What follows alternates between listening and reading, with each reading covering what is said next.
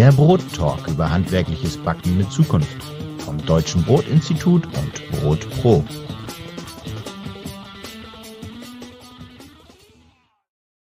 Und es ist der 30. Brot Talk. Liebe Edda, ich habe mir mal überlegt, wie viele von unseren Gästen würden wir jetzt hier spontan aufzählen können, von unseren 29 Gästen vorher. Ich glaube, ich käme auf 12, 14. Schwierig. Ja. Ja, ja, also es fallen einem dann schon noch Namen ein, aber es sind doch inzwischen eine Menge und wir kommen aus dem Feiern gar nicht raus. Gerade 25 das äh, Jubiläum, jetzt schon das 30. Das, das Und, ist der äh, Wahnsinn. Es geht schnell. Es geht schnell. Bald sind schon es die drei Jahre, aber das äh, sehen wir dann im Frühjahr. Und ich lerne jedes Mal was Neues dazu. Und das Ja. gilt auch für unseren heutigen Gast, da bin ich ganz sicher. Wen haben wir zu bieten, Absolut. Edda? Ja, wir haben heute jemanden zu bieten, der äh, kein ausgebildeter Bäcker ist, meines Wissens, wird er uns gleich erzählen, aber sehr, sehr viel mit der Bäckerei zu tun hat und viel für die Bäckerei tut. Zu Gast ist heute Friedrich Longin. Guten Tag. Hallo Edda, hallo Bernd. Hallo Friedrich. Um es korrekt Schön. zu machen, Professor Dr. Friedrich Longin. Äh, Ehre, wem Ehre gebührt. Ja. So viel Zeit muss sein. Lieber Friedrich, schön, dass du dabei bist. Ja, Ja. freut mich auch sehr. Und äh, ich gehe mal davon aus, dass viele, viele Menschen dich da draußen kennen, auch viele, die mit Bäckerei und Mehl und Getreide zu tun haben. Aber für diejenigen, die das vielleicht noch nicht wissen, was du machst, wer du bist, vorab ein paar Fragen, um dich ein bisschen einzuordnen. Darf ich dich nach deinem Alter fragen? Wie alt bist du? 45 bin ich geworden. Und wann hast du welche Ausbildungen abgeschlossen? Oh, wann? Gute Frage. Also ich habe einen ganz klassischen akademischen Werdegang gemacht. Ich habe, äh, äh, wollte schon immer Landwirt mit Landwirtschaft was machen, habe dann Landwirtschaft studiert, also Agrarbiologie an der Universität Hohenheim, habe dann die Pflanzenzüchtung für mich entdeckt, bin da dann auch hängen geblieben, habe dann, weil es hieß, man solle da, wenn man in führende Position gehen möchte, auch promovieren, also einen Doktor machen.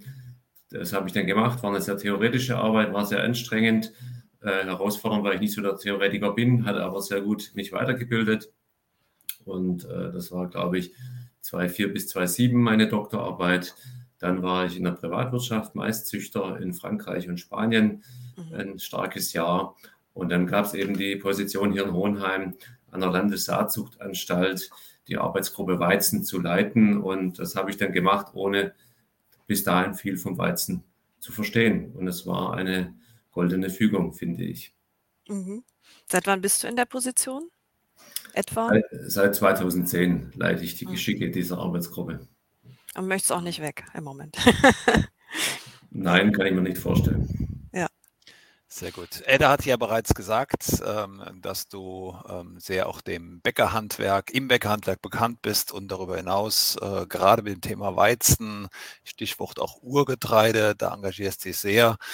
Ähm, wir werden noch einiges über dich erfahren, aber äh, ihr Lieben da draußen, die jetzt live dabei sind, nicht im Nachgang jetzt bei Spotify, YouTube, sonst was, sondern hier live auf der Facebook-Seite des Deutschen Brotinstituts, ihr könnt hier Fragen stellen. Bringt euch gerne mit euren Fragen oder Kommentaren ein. Würde uns freuen. Wir werden am Ende drauf zurückkommen. Genau, jetzt haben wir über deinen Werdegang so ein bisschen gesprochen und wollen da gerne ein bisschen tiefer einsteigen. Ähm, wo und wann begann dein Interesse, dich mit Getreide so auseinanderzusetzen? Kannst du uns mal ein bisschen auf diese Reise mitnehmen? Was fasziniert dich persönlich daran?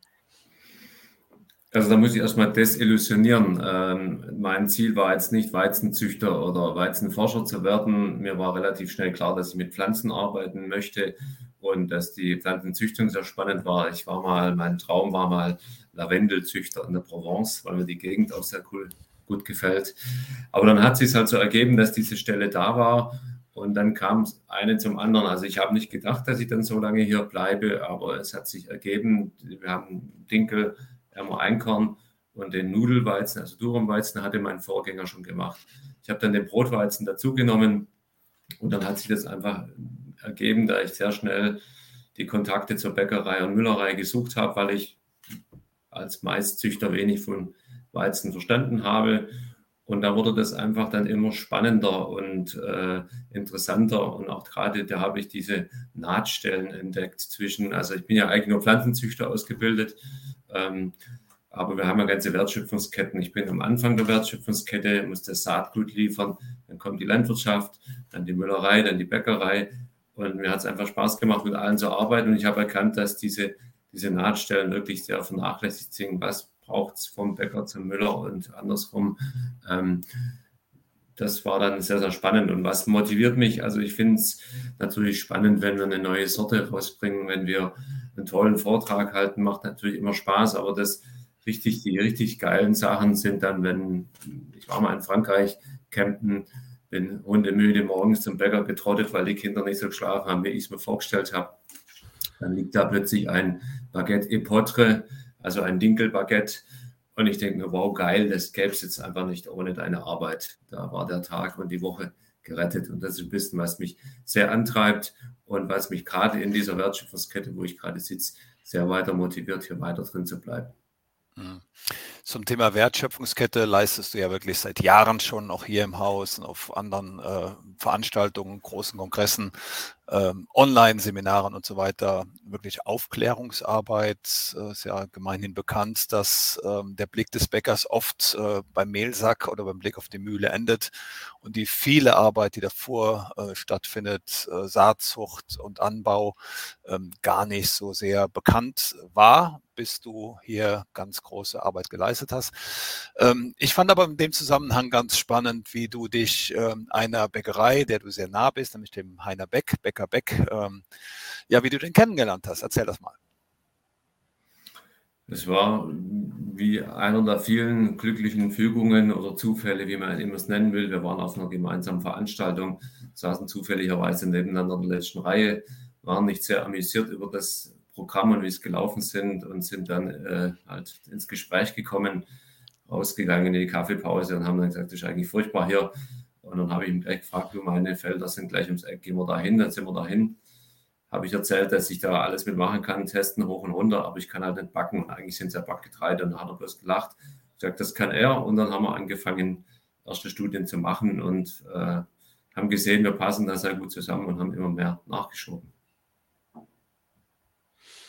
Das heißt, das waren so die, die Anfänge, wie du dann auch, ähm, sag mal, deine Brotkenntnis erweitert hast? Oder hast du auch äh, parallel schon selbst gebacken? Weil das tust du ja auch. Nein, das selber backen, das tue ich schon seit Frankreich, weil äh, ich weiß nicht, ich glaube, als Deutscher kann man nicht dauerhaft in Frankreich leben äh, von dem Baguette. Und da habe ich natürlich angefangen, wie der Ochs vom Berg nennt das äh, Backbuch, was halt rumstand, her und da sind auch Brotrezepte drin, es ist immer nichts geworden.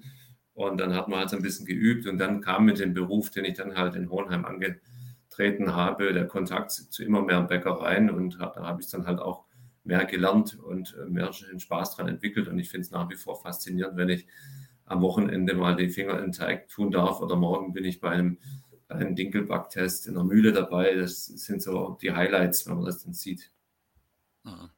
Ich habe manchmal den Eindruck, du hast äh, den Beruf verfehlt, weil du sehr passioniert backst. Du hast inzwischen ein Brotbackbuch geschrieben, das du auch kostenfrei online jedem zur Verfügung stellst.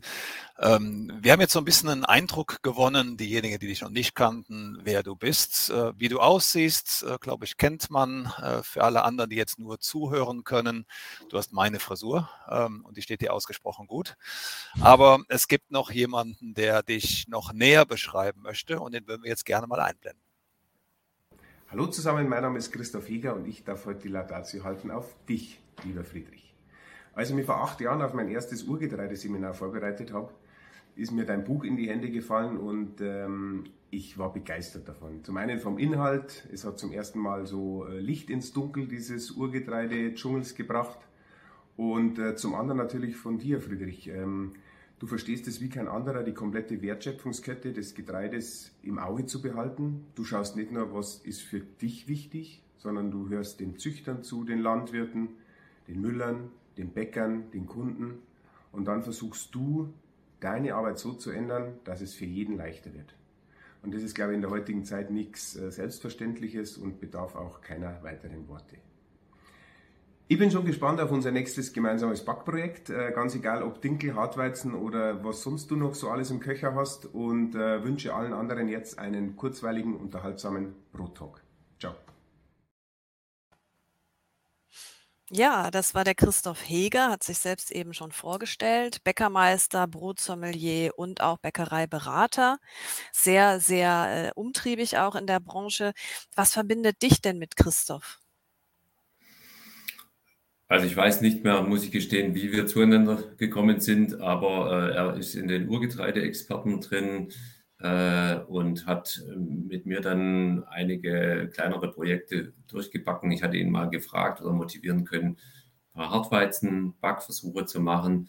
Und auch in der Mineralstoffverfügbarkeitsstudie, die wir gemacht haben, hat er eigentlich den Start gegeben, weil er Dinkelbrote verglichen hat und wir dann, als wir gesehen haben, wie toll er es gemacht hat, versucht haben, alle Inhaltsstoffanalytik dahinter zu spannen, die wir hier konnten. Und so hat man sich halt dann öfters getroffen und gesehen und äh, ausgetauscht. Mhm. Jetzt hast du das Thema Urgetreide-Experten selbst reingebracht. Zum Thema Urgetreide kommen wir später noch, aber erklär doch mal ganz kurz, wer oder was sind die Urgetreide-Experten? Also wir haben einfach, ich suche seit langem Personen, die das Thema Urgetreide ein bisschen mit nach vorne bringen, weil äh, es ist natürlich sehr mühselig, wenn man immer als einzelner Kämpfer vorne steht und äh, immer wieder sagt, das ist cool, überlegt mal, äh, macht was. Und da haben sich ein paar ähm, Leute gefunden, die das Thema interessiert und die das mal bei der einen oder anderen Aktion äh, nach vorne bringen. Ähm, sehr lose Zusammenhang, da ist der Christoph Heger dabei, die Weinheimer Schule ist auch da vertreten, äh, die Bäckerfachschule Stuttgart auch, äh, der Sigi Brenneis als hier bekanntester Urgetreidebäcker, äh, die äh, Kraichgau Korn so, äh, und eine äh, Müllerin, die Traxmühle, dass so von allen Gliedern jemand dabei ist. Jetzt hast du nicht nur Brotbackbücher, ich glaube, inzwischen sind es sogar zwei, kann das sein? Äh, zwei Brotbackbücher geschrieben, sondern ich habe hier noch ein anderes Exemplar. Ich vermute, der Christoph spielt hierauf an. Ähm, magst du zu dem Buch kurz was erzählen? Unterschätzte Getreidearten, Einkorn, Emma, Dinkel und Co. Es ist ja jetzt schon in äh, verschiedenen Auflagen erschienen. Worum geht es da genau? Also die Idee ist geboren worden, als ich mich in das Thema selber einarbeiten durfte, äh, habe ich einfach festgestellt, wie viel Mist im World Wide Web drinsteht zu dem Thema, was ja bei den meisten Themen wahrscheinlich so ist, aber da kenne ich mich nicht aus. Und dann hat man halt da ein bisschen zusammengetragen und dann irgendwann äh, hatte ich hier einen sehr schreibstarken Kollegen, der mich dann an die Hand genommen hat, der Professor Miedaner, der hat, glaube ich, schon über zehn Bücher geschrieben und die Idee war wirklich ein bisschen zu erklären, was ist das geschichtlich, woher kommen die verschiedenen äh, Arten, wie sind sie im Anbau, beim Backen, Inhaltsstoffe, was wissen wir halt. Und da geht es um Einkorn, Emmer, Dinkel, Nudelweizen, den äh, äh, Johannisroggen, ähm, ich glaube Hirse ist auch drin, Buchweizen, Farbweizen, äh, Hirse, ja, so ein paar Randarten. Ja. Und ihr, ihr widmet euch auch den Weizenmythen da drin. Macht Weizen wirklich krank und dick? Wie würdest du das beantworten? Also haben wir erst in der zweiten Auflage rein, weil es halt auch so ein Thema ist. Nein, natürlich macht Weizen nicht krank und dick. Also dick macht nur die falsche Input bei falschem Output. Also zu, zu viel äh, rein in den Tank und zu wenig gelaufen, äh, bringt was auf die Rippen drauf und umgekehrt äh, zu wenig äh, ist auch nicht gut. Es gibt nur äh, 0 bis 5 Prozent Personen, die wirklich Krankheiten haben, die mit Weizen in Verbindung stehen. Für alle anderen gilt, Weizen ist eine sehr gesunde äh, Grundnährstoff, Grundlage, die auch sehr nachhaltig in der Produktion ist. Idealerweise sollten wir halt etwas mehr Vollkornweizen essen, als wir tun. Hm und ein Getreide, das ja für die Welternährung unverzichtbar ist. Ich glaube, jede fünfte Kalorie auf der Welt kommt aus dem Weizen.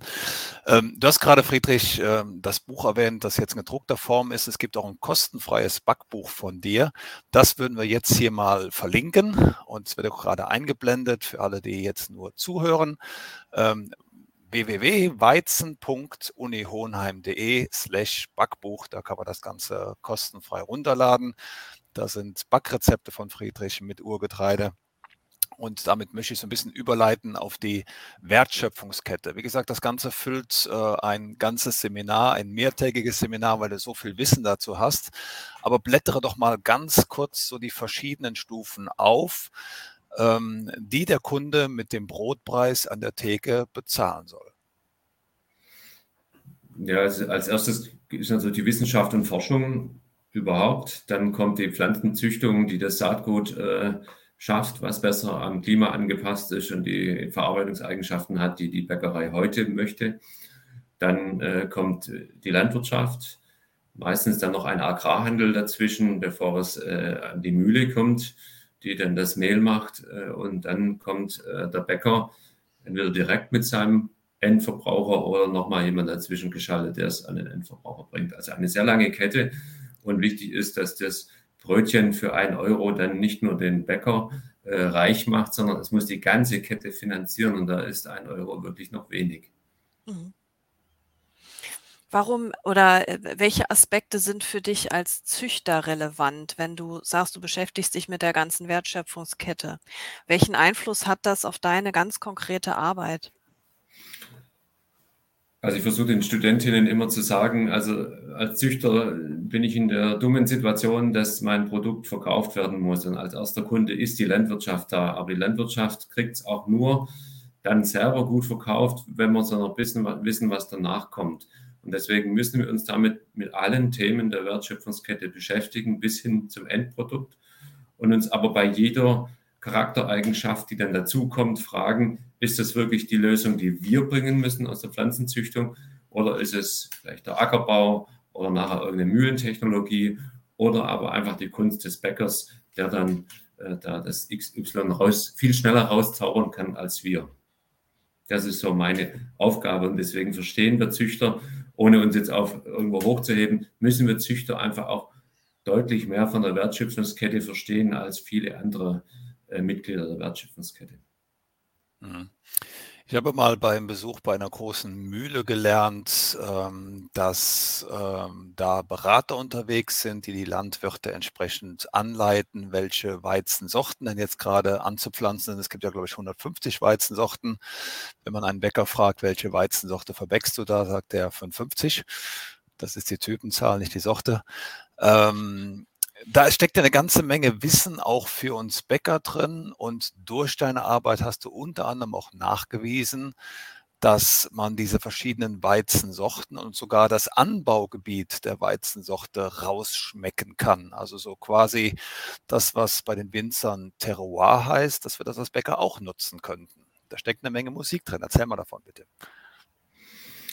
Ja, also wir haben es ganz klassisch gemacht. Das war eine Backstudie mit dem Heiner Beck. Wir haben äh, nicht nur die äh, Backvolumen gemessen, sondern haben ein Art modifiziertes DLG-Prüfschema gemacht äh, und haben dann noch äh, uns von dem Michael Kleinert in seinem äh, Brotaromarad schulen lassen und haben dann hinten raus einfach auch die verschiedenen Weizensorten, die wir untersucht haben in dem Fall, äh, waren glaube ich 20 Weizensorten von zwei Anbauorten. Ähm, einfach am Ende auch durchprobiert und feststellen können, dass äh, die unterschiedlichen Sorten einen leichten Einfluss auf Aroma hatten, aber natürlich auch, auch der Standort, was ja völlig logisch auch ist, weil letztendlich führt ein Standort dazu, dass äh, Mikronährstoffe, Mineralstoffe aufgenommen werden oder eben nicht und dass das zur Geschmacksbildung beiträgt, liegt auf der Hand. Mhm. Aber ich denke, es ist schwierig, es konkret, also im Sinne eines Wissenschaftlers muss man dann auch fragen, wie kann man das nutzen? Es ist schwierig natürlich, weil ähm, ähm, man hat nicht jedes Jahr die Weizensorte A vom Landwirt A, von dem seinem Feld äh, am, am, Südhang äh, Ausgang, wo immer die, die Wetterbedingungen XY sind. Und die Wetter unterscheiden sich auch jedes Jahr. Also es ist natürlich ein sehr komplexes Thema, aber ich glaube, ähm, jetzt gehen wir ins Glauben und nicht ins Wissen. Äh, ich glaube, dass es im Wein nicht anders ist. Ähm, und deswegen können wir und sollten wir, das macht ja die Weinheimer Schule auch, das Thema Geschmack nicht nur den Winzern überlassen. Hm.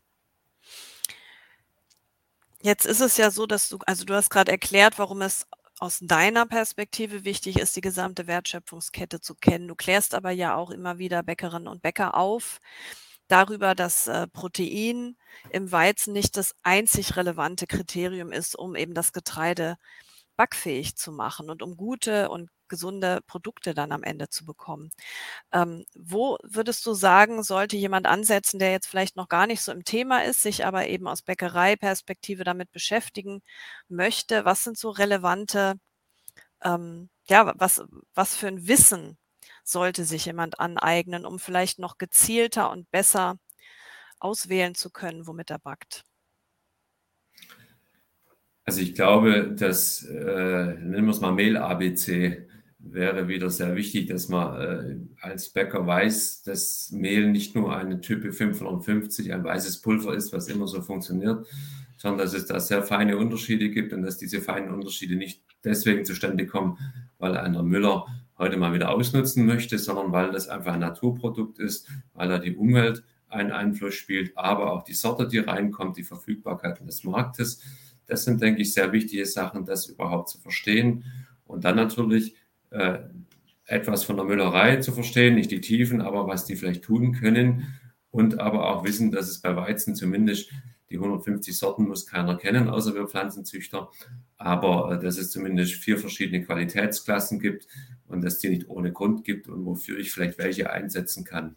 Das wäre sehr zentral. Aber bevor die Frage kommt, ich kenne hierzu leider kein gutes Lehrbuch. Dann machen wir das hier als Lehrvideo. Zähl mal ganz kurz bitte die vier Klassen auf. Also in Deutschland werden die E, A, B, C aufgeteilt von sehr gut bis sehr schlechte Backqualität, wobei das gut mal in Anführungszeichen zu sehen ist. Also ein E-Weizen ist eher ein klassischer Aufmischweizen, um quasi schlechte Backeigenschaften aufzubessern. Ähm, reine E-Weizenmehle werden selten eingesetzt und wenn ja, dann in, in äh, glaube ich, Burgerbuns, Berlinern, Christstollen, die Richtung. Ähm, ein normaler A-Weizen langt vollkommen aus zu Brot und Kleingebäck. In einem Roggenmischbrot würde ich mir sogar zutrauen, vielleicht einen B-Weizen zu nehmen. C-Weizen ist klassischer Weizenweise, ein Weizen, der schon schwieriger beim Backen ist. Da geht es vor allen Dingen um Teigstabilität, die ihm fehlt und auch so ein bisschen die Fähigkeit, ein hohes Volumen zu erreichen, wenn es denn erwünscht wird. Das wäre doch mal gut, wenn die Kollegen da draußen genau das mit ihren Mühlen besprechen. Was ist da drin? Ich glaube, das schult sehr und äh, kleine Werbung für dich, lieber Friedrich. Ähm, dein äh, Feldtag, den du immer im Sommer anbietest, wo man mal auf die Versuchsfelder kommt der Uni Hohenheim und einfach mal sehen und auch begreifen kann im Wortsinn, äh, wie viele unterschiedliche Weizensorten es gibt und wie sehr die sich unterscheiden. Das ist immer wieder, wir bringen alle Meisterschüler dahin, immer wieder sehr erhellend. Da reißen förmlich die Scheuklappen mit so einem Knall ab. Ganz toll. Sehr gerne am 4. Juli nächsten Jahres wieder. 4. Juli 2024 ist schon notiert. Welche Parameter spielen denn bei der Weizenqualität außer dem Rohproteingehalt eine Rolle? Ist das das Einzige, was darüber entscheidet, ob ein äh, gutes Volumen oder äh, eben eine gute Dehnbarkeit vorhanden ist, oder gibt es da noch mehr? Nein, also der reine Proteingehalt sagt ja nur was über die Masse des Proteins aus und nicht über die Klasse des Proteins. Also reine Masse Protein, wenn es das wäre, dann müsste ein Dinkel oder ein Emmer viel besser backen als ein moderner Weizen. Tut er aber nicht, obwohl er mehr Protein hat. Das ist die Zusammensetzung des Proteins, äh, oder da reden wir dann häufig vom Kleber, also über 80 Prozent des Proteins ist ja der Kleber oder Gluten genannt. Und äh, der unterteilt sich wieder in Gliadin und Glutenin und das Verhältnis da zueinander ist sehr, sehr wichtig. Wie man das testen kann, ganz schwierig. Also braucht man aufwendige Laboranalytik. Deswegen ist auch im Getreidehandel ein bisschen schwierig.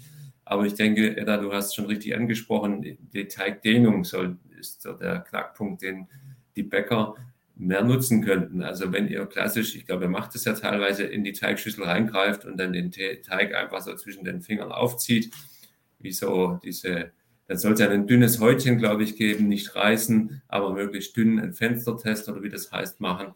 Das gibt eigentlich ziemlich gut Auskunft schon äh, und ist auch meiner Meinung nach wertvoller, diese Information, als die Back, standardisierten Backtests, die dann für Sorten gemacht werden. Das ist ja in Deutschland der Rapid Mix Test. Für alle, die den nicht kennen, das ist, wird im Stefan-Mixer gemacht. Da wird der Teig eine Minute bei, ich glaube, 1400 Umdrehungen gemixt. Das hat ja auch nicht wirklich was damit zu tun, wie ihr Bäcker knetet. Mhm. Bevor wir zu seinem Lieblingsthema äh, Urgetreide kommen, für das ich auch persönlich sehr viel Sympathie habe, eine letzte Frage. Wie schätzt du die Auswirkungen des Klimawandels auf den Weizenanbau der Zukunft ein? Ist das, äh, spielt es das als Bäcker in die Karten oder müssen wir uns auf äh, eine Verschlechterung der Mehlqualitäten einstellen? Das ist eine sehr komplexe Frage. Also ähm, der Klimawandel an sich äh, weiß man ja auch noch nicht genau, wie er in welcher Form wo kommt. Also natürlich gibt es Modelle und Simulationen. Wir erwarten in Zentraleuropa äh, wärmere Sommer, äh, weniger Sommerniederschlag, mehr Niederschlag noch im Winter, äh, aber wärmere Winter. Das hat zur Folge, wir haben mehr Krankheiten im Feld, weil die nicht abgetötet werden über den Frost, haben Auswas Auswaschung von Nährstoffen im Winter, im Sommer weniger Verfügbarkeit von Nährstoffen. Ähm, das könnte somit weniger Ertrag bewirken. Wenn wir weniger Ertrag haben, haben wir automatisch etwas mehr Proteingehalt. Wir haben aber parallel den CO2-Anstieg in der Atmosphäre. CO2 ist natürlicher Dünger für Ertrag bei Pflanzen. Das heißt, da erwarten wir eine Verdünnung des Proteins. Und in Zentraleuropa werden die Düngeverordnungen äh, auch greifen oder greifen auch schon. Deswegen erwarte ich eigentlich, dass es weniger Protein in Zukunft geben wird, beziehungsweise wenn man unbedingt Hochprotein möchte, wird es nochmal deutlich teurer als heute. Und ich kann nur motivieren, äh, dass die Bäckerinnen sich besser mit den Mehlqualitäten auskennen sollten, die sie wirklich brauchen, weil da kann man richtig Geld sparen in Zukunft. Ja, noch einmal der Hinweis an alle da draußen, YouTube, Facebook, wo auch immer ihr gerade zuschaut. Ihr habt die Möglichkeit, in den Kommentaren Fragen zu stellen. Wir sehen das hier und wir werden dann auch die Fragen nachher einblenden, um dann eben mit Friedrich weiter ins Gespräch zu kommen. Nutzt diese Möglichkeit. Ihr habt natürlich auch die Möglichkeit, im Nachgang das Video zu sehen und dann weiter zu diskutieren, aber jetzt live könnt ihr das nur jetzt im Moment tun und wir können eure Fragen direkt weitergeben. Genau. Bernd hat schon angekündigt, Thema Urgetreide. Das ist unser dritter Themenkomplex, den wir gerne besprechen wollen. Das ist ja ein besonderer Schwerpunkt deiner Arbeit auch in Hohenheim. Was wird da genau gemacht? Ihr habt verschiedene Versuchsfelder, hast du gerade gesagt. Ähm, vielleicht magst du da ein bisschen was zu erzählen, was ihr da allgemein mit Urgetreide so anstellt. Sehr gerne. Also wir haben bei uns in der Landessaatzuchtanstalt zwei Hauptaufgaben. Die eine ist, dass wir versuchen, die neuesten Entwicklungen in der Pflanzenzüchtungsforschung mehr Richtung Praxis der Pflanzenzüchtung zu bringen. Und das zweite ist, dass wir nach alternativen Kulturarten schauen sollen und da äh, dann einfach äh, gucken, was gibt es für Möglichkeiten. Und ich habe mit dem Urgetreide nicht angefangen, das hat mein Vorgänger Dr. Kling schon gemacht. Ähm, und ich habe das dann übernommen und dann ist einfach unsere Aufgabe zu schauen, was können die, was können die nicht und ganz klassisch da eben dann schon die Wertschöpfungskette zu betrachten. Weil es bringt mir überhaupt nichts, eine Kulturart vielleicht anzubauen, die man hier anbauen kann, wo aber die Verarbeitung äh, nachher sagt, nee, ist nicht, braucht man nicht oder geht so nicht. Und umgekehrt bringt mir aber auch eine Verarbeitung, die sagt, ich brauche es unbedingt von hier, aber nicht für den Preis, weil es agronomisch so schwierig ist, auch nichts. Das heißt, Ganz klassisch gehen wir dann ran, picken eine Kulturart raus. Beispiel Einkorn nehmen wir, äh, mussten wir dann erstmal das Saatgut besorgen. Das gab es ja auch nicht mehr, haut man aus den Genbanken. Da kriegt man dann so eine Handvoll Körner. Das muss man dann mehrere Jahre erstmal vermehren von diesen 100, 200, 300 Einkorn-Akzessionen nennt sich das. Äh, dann fängt man an, die im Feld anzubauen, äh, macht erste agronomische Versuche über mehrere Jahre, mehrere Orte äh, in Europa, kriegt dann raus, ja, okay, wachsen tut's, aber ist zum Beispiel viel zu hoch, weil es einfach die Landwirtschaft von vor 100 Jahren ist, viel Stroh, wir müssen also kürzer werden. Dann fängt man schon an, an dem Thema durch Züchtung zu arbeiten, wie können wir es kürzer kriegen. Und dann ist das nächste, aus den Versuchen heraus holt man sich dann Erntemuster und fängt dann so ein bisschen an mit Verarbeitungseigenschaften. Erstmal im kleineren Stil, Protein, Proteinqualität, über den Sedimentationswert, dann auch Richtung Backen zu gehen. Und dann ist die finale Frage natürlich, können die vielleicht irgendwas, was die anderen Getreide nicht können? An Inhaltsstoffen zum Beispiel, haben die besondere Inhaltsstoffe oder so. Und das Ganze dauert dann schon mal ähm, ja, 10, 20 Jahre, bis man das alles zusammen hat. Mhm. Jetzt ähm, unterhalten wir uns die ganze Zeit über Urgetreide. Das ist ein Begriff, der nicht feststeht. Im Grunde, ein Marketingbegriff. Äh, manche backen Dinkelbrot, nennen es Urgetreidebrot. Wie definierst du überhaupt Urgetreide? ich versuche es eigentlich nicht in den Mund zu nehmen, weil du es richtig sagst, es ist ein Marketingbegriff und ich bin Wissenschaftler. Äh, aber äh, auch ich habe gelernt, dass es natürlich ein schönes Wort ist. Ähm, für mich zählt Einkorn, Emmer, äh, Dinkel dazu, aber auch einer anderen Sichtweise als vielleicht viele, die über Urgetreide nachdenken. Für mich bedeutet es nicht, dass ich jetzt versuche, irgendwelche Körner aus einer, ähm, überspitzt formuliert, äh, aus einer Pyramide auszugraben und nur die wachsen zu lassen, sondern ich bin fester Überzeugung, wenn ich eine alternative Kulturart mache, dann muss die professionell angefasst werden, nicht nur beim Bäcker, sondern auch davor in der Landwirtschaft und auch in der Züchtung. Das heißt, wir brauchen angepasste, perfekte Sorten für das Klima von heute. Das heißt, äh, auch in Einkorn, Emmer, Dinkel brauchen wir moderne Sorten und nicht die ganz alten, die dann sehr schnell krank werden bei uns, ewig hoch, sofort umfallen äh, und dann äh, anfaulen oder sowas. Und da brauchen wir auch Zuchtfortschritt. Mhm. Ganz kurz noch dazu, du bist ja auch Mitglied des wissenschaftlichen Beirats beim Deutschen Pro-Institut und von der Akademie hier in Weinheim und haben genau diese Themen ja diskutiert. Ich habe da gelernt und vielleicht kannst du es hier nochmal für alle ausbreiten, dass Urgetreide in, im, im, Verständnis der Menschen ist ja Getreidesorten, die seit 300, 500 Jahren unverändert sind, dass es solche Urgetreide überhaupt nicht mehr gibt. Nein, also man muss wissen, dass Getreide unter perfekter Lagerung vielleicht 20 bis 40 Jahre keimen kann. Und perfekte Lagerung heißt äh, wirklich äh, sehr kühl und auch mit sehr äh, kontrollierter Luftfeuchtigkeit und idealerweise auch noch bestens verschlossen. Das heißt, wenn Sie jetzt äh, aus irgendeinem Haus, Bauernhaus, die, die einreißen und, und, und, die Decke da, da irgendwelche Körner drin finden, äh, die werden in der Regel nicht mehr wachsen.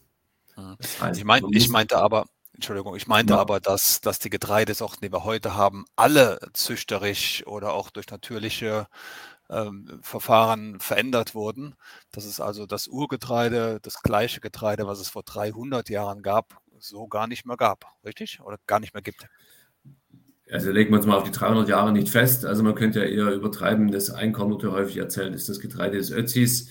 Ähm, das, was Ötzi hatte, war vielleicht Einkorn, aber diese Form gibt es heute nicht mehr, sondern es hat sich natürlich weiterentwickelt. Und uns, gerade unsere Vorfahren waren äh, nicht dumm, im Gegenteil, sie mussten täglich davon leben. Sie haben, äh, wenn man das Märchen zitiert, äh, die, die Besten ins Töpfchen zur Wiederaussaat und die Schlechten ins Kröpfchen. Das ist eine klassische Massenselektion, wie wir sie heute in der Pflanzenzüchtung nennen. Das wurde schon sehr früh gestartet ähm, und immer weiter verfolgt.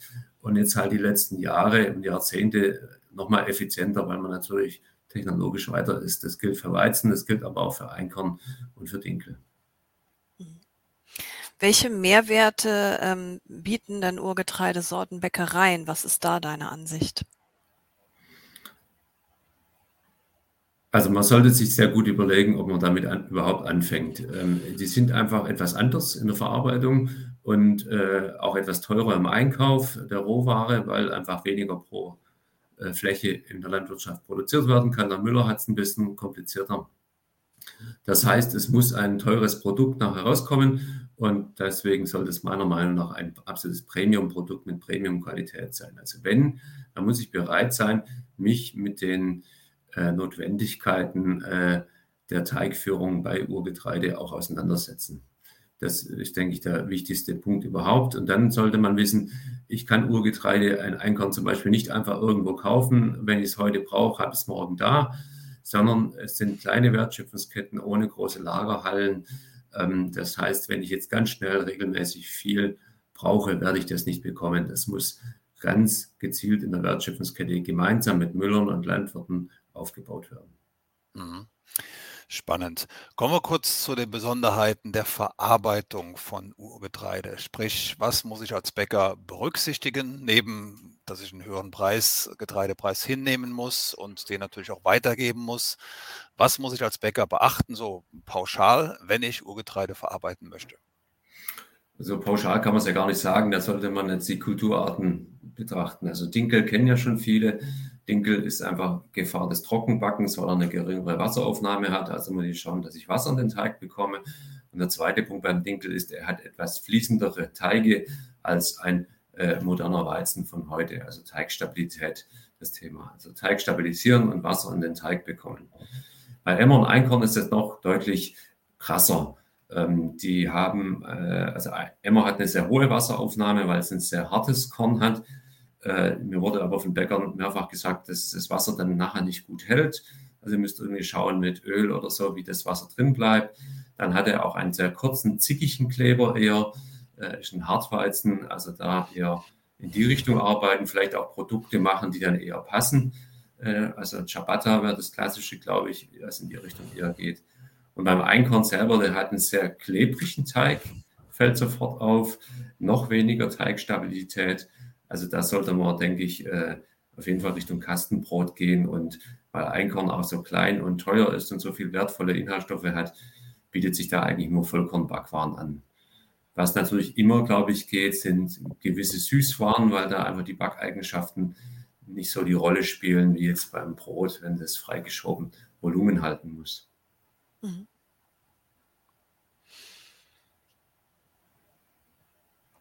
Ich schaue mal auf Edda. Ja, ich war, ähm. ich war gerade kurz raus, falls ihr das gesehen habt. Deswegen habe ich gerade äh, gesprächsmäßig den Anschluss so, dann, verloren. Dann, dann schließe ich mal ganz kurz nochmal die letzte Frage an, gar kein Problem. Wir waren bei der Verarbeitung von Urgetreide. Ähm, Friedrich, wie gelingt es denn den Bäckern, die du kennst? Du kennst ja sehr viele Bäcker, auch sehr viele Bäcker, die erfolgreich Urgetreideprodukte verkaufen. Was machen die äh, anders, äh, schrägstrich besser? Wie bekommen die es hin? Neben einer tollen Qualität, das kann man lernen, übrigens auch in Seminaren, ähm, letztlich auch das Urgetreide oder den Mehrwert von Urgetreide an den Kunden zu bekommen und damit auch den notwendigen Mehrpreis. Was machen die anders als Bäckereien, die vielleicht noch auf dem Weg sind?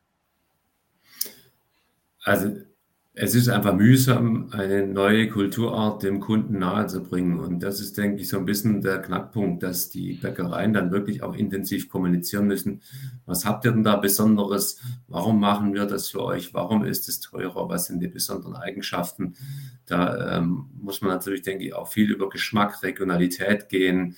Äh, Besonderheiten, Handwerkskunst, das sind so Stichworte, die man bedienen muss, sind aber in meinem aus meinem Verständnis ja alles so, ich, ich würde es mal Soft Skills bezeichnen, die sich auch, äh, die, die einfach dauerhaft bewiesen und kommuniziert werden müssen, die jetzt keine Schnellschüsse sind, die jetzt einfach abzugreifen sind. Mhm. So, gibt es denn Fragen aus dem Plenum? Da ist eine Frage. Thomas Grain ein sehr schöner, passender Name zu diesem Talk.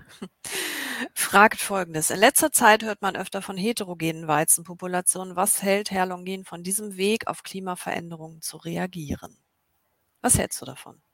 Also Oder was ist das überhaupt? Vielleicht kannst du kurz sagen, was ist das eigentlich? Was versteht man darunter? Ja, die äh, normale Fortpflanzungsart von Weizen ist die sogenannte Selbstbefruchtung. Also die Weizenähre hat in jeder Blüte, die sie hat, männliche und weibliche Geschlechtsorgane und bestäubt sich selber. Das heißt, der klassische Sortentyp eines Weizens ist eine homogene äh, Linie, nennen wir das dann. Also genetisch identisch an äh, jedem einzelnen Genort, aber es hat ja jede Menge. Das Genom ist ja x-fach größer als das menschliche. Weizenpopulationen sind jetzt so, dass äh, gibt es zwei verschiedene, die so auch äh, im Terminus nicht korrekt äh, getrennt werden. Man kann jetzt einfach Weizensorten nehmen und mischen. Äh, das könnte man als Weizenpopulation machen oder man nimmt wirklich welche kreuzt die und solange die noch genetisch, die wir äh, unterschiedlich an verschiedenen Genorten sind, lässt die sich dann alleine weiterentwickeln. Und ich, das ist bei den, sage ich mal, Hardcore-Definitionen eher äh, der Hintergedanke. Äh, diese Weiterentwicklung würde dann quasi äh, die Vorteile wären, es könnte sich ans Klima vor Ort anpassen. Der Nachteil ist, wenn sich ein Landwirt mal sein Klima vor Ort anschaut, ist es dieses Jahr furchtbar nass, nächstes Jahr ist es ganz trocken. Also das äh, geht überhaupt nicht in eine Richtung. Der Selektionsfortschritt ist minimal. Deswegen hält eigentlich die seriöse Wissenschaft von dem überhaupt nichts, dass das für den Klimawandel irgendetwas beitragen kann. Mhm. Das war nochmal eine gute Antwort. Dann gibt es von Brotsommelier Klaus Becker hier eine Frage. Guten Morgen, ich möchte gerne mit Champagnerroggen äh, arbeiten. Was sollte ich beachten? Ja, ich bin leider der Weizenexperte, nicht der Roggenexperte. Da muss ich komplett passen. Da musst du jetzt durch, Friedrich.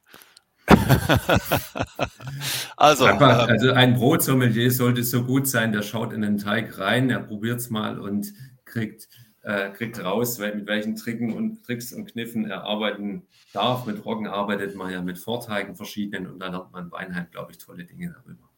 Ja, Klaus Becker hat gerade noch ergänzt, er hat einen Landwirt, der eben Champagnerroggen anbauen würde. In der Tat, Klaus, ruf mal hier an. Ich glaube, wir können dir helfen. Äh, ganz wichtiger auch bei der Verarbeitung von Champagnerroggen. Ein Glas Champagner vorher hilft immer. das eine mit dem anderen nichts zu tun, das ist klar, aber Anmerkung. So. Ja. Weitere Fragen so. hier. Was haben wir denn noch? Ich glaube, ah, eine Anmerkung von Thorsten Hacke. Urgetreide kann man gut bei den Urkornpuristen online kaufen, schreibt er. Ja, in der Tat, das ist ein äh, sehr guter Online-Shop. Äh, ich glaube, das Zielpublikum sind eher äh, in Anführungszeichen die Hausbäcker und Hausbäckerinnen, aber ich glaube, größere Quantitäten haben die auch. Und es gibt auch größere Mühlen, die äh, für die Bäcker das bereit haben. Aber natürlich klar, ähm, es sind Raritäten wo man, je nachdem, wo man wohnt, äh, weitere Wege und Anlieferungswege leider in Kauf nehmen muss. Mhm. Wobei mehr und mehr Mühlen sich dieses Themas annehmen. Ich nenne mal als große Mühle die Schapfenmühle, die auch einiges tut. Äh, sehr viele kleinere Mühlen, auch weil die Hobbybäcker natürlich Urgetreide feiern und äh, da herum experimentieren und immer wieder auch neue Sorten äh, ausprobieren. Von daher einfach mal bei der Mühle des Vertrauens fragen ansonsten umhören, da gibt es eine ganze Menge Möglichkeiten. Also ganz wichtig ist ja, dass ihr Bäcker, ihr Bäcker seid der Bestimmer dieser Wertschöpfungskette. Wenn ihr mehr Urgetreide wollt, dann müsst ihr das auch kommunizieren. Und dann kann es eben nicht so sein, dass er sagt, ich brauche es morgen und wenn ich es morgen nicht kriege, interessiert es mich nicht. Die Mengen sind teilweise einfach nicht verfügbar. Sondern dann ist der Schritt, wie der Bernd gesagt hat, fragt den Müller eures Vertrauens und wenn er es nicht liefern kann, dann müsst ihr das langfristig zusammen mit dem Müller aufbauen. Und idealerweise könnt ihr dann auch die Risiken äh, auf diese Schultern verteilen, dass nicht der Bäcker ins volle Risiko geht, kauft sich Mehl ohne Ende und kriegt es nachher nicht verkauft. Umgekehrt gilt es gleich hier für den Müller auch. Er beschafft sich die, die Urgetreidekörner und nachher ist kein Bäcker da, der es will. Äh, und für den Landwirt gilt das Gleiche. Also da äh, gut zusammenarbeiten und langfristig planen. Und wie gesagt, die Hoheit habt eigentlich ihr in der Kette, auch wenn es sich manchmal so nicht anfühlt. Das klang jetzt fast wie ein Schlusswort, ein, äh, wie ich finde, sehr wichtiger Appell, den du immer wieder auch äh, streust und das auch zurecht streust. Ich glaube, wir haben da eine ganze Menge Chancen als Bäckerhandwerk, was dieses Thema angeht. Äh, auch Stichwort Unterscheidung vom Markt. Ähm, da gibt es einfach ganz, ganz viele Möglichkeiten. Lieber Friedrich, wir kommen zu einer Schlussrunde. Bei der Schlussrunde kommen ein paar Fragen. Falls du schon Pro Talk gehört hast, hast du sicher getan, bist du mental so ein bisschen vorbereitet. Also, drei kurze Fragen zum Schluss mit der Bitte um eine spannende Antwort. Erste Frage, ist ein belegtes Brot eine vollwertige Mahlzeit? Wenn ich Vollkornbrot, was gut gebacken wurde, äh, nehme, dann bin ich da sehr nahe dran, ja. Okay, was gehört für dich obendrauf? Also, da bin ich sehr flexibel. Äh, morgens vielleicht eine gute Marmelade, mittags und abends auch mal einen Käse oder eine Wurst und vielleicht noch ein paar Snackgurken dazu. Okay. Zweite Frage. Wenn du ein Gebäck wärst, welches wärst du? Ganz schwierig. Ich mag so viele. Aber die Brezel als Schwabe ist natürlich schon sehr bedeutsam. Die schwäbische Laugenbrezel mit ordentlich Salz obendrauf. Das war ein Insider aus dem wissenschaftlichen Beirat. okay, und die dritte Frage. Wie sieht die Bäckereiwelt in fünf Jahren aus? Oh, Glaskugel an einem Pflanzenzüchter, der vom Bäcker nicht so viel versteht. Also anders, klar. Ähm, ich denke, dass die, die überall die Kleinen natürlich noch mehr kämpfen als die Großen, aber die Kleinen nur eine Chance haben, wenn sie sich sehr auf Spezialitäten konzentrieren. Also da meine ich jetzt nicht nur Urgetreide, sondern auch einfach spezielle Gebäcke. Ich denke da auch diese Sprache des Brotes und das äh, selbstbewusste Verkaufen nach außen ist da sicher sehr, sehr relevant, vielleicht auch viel relevanter als äh, drei oder vier Filialen mehr zu haben, wenn ich gerade das mitkriege mit diesen ganzen Personalmangelgeschichten. Aber natürlich würde ich mir sehr wünschen, dass sich die Bäcker der Zukunft, egal wie groß ihre Bäckerei ist, wieder mehr mit dem Thema Rohstoff beschäftigen, woher kommt es und was können wir alle zusammen dazu beitragen, dass wir die äh, Welt nachhaltiger, gesünder und hoffentlich auch lang genug noch weiter ernähren können. Ein wunderbares Schlusswort. Dann darf ich vielen Dank sagen, auch im Namen von Edda. Die hat ein bisschen technische Probleme hier, die war zwischendurch mal weg und jetzt ist sie gerade wieder rausgefallen. Ähm, darf Dankeschön sagen. Äh, erstmal euch da draußen, dass ihr hier live dabei wart oder jetzt im Nachgang bei Spotify, YouTube zuhört. Ihr seid treue Fans des Pro Talks. Wir kriegen immer wieder ganz nette Rückmeldungen. Bringt euch gerne weiter ein, schickt uns Vorschläge, auch was Themen für den Pro Talk angeht. Wir sind da sehr offen, aber lieber Friedrich, auch ganz herzlichen Dank bei dir.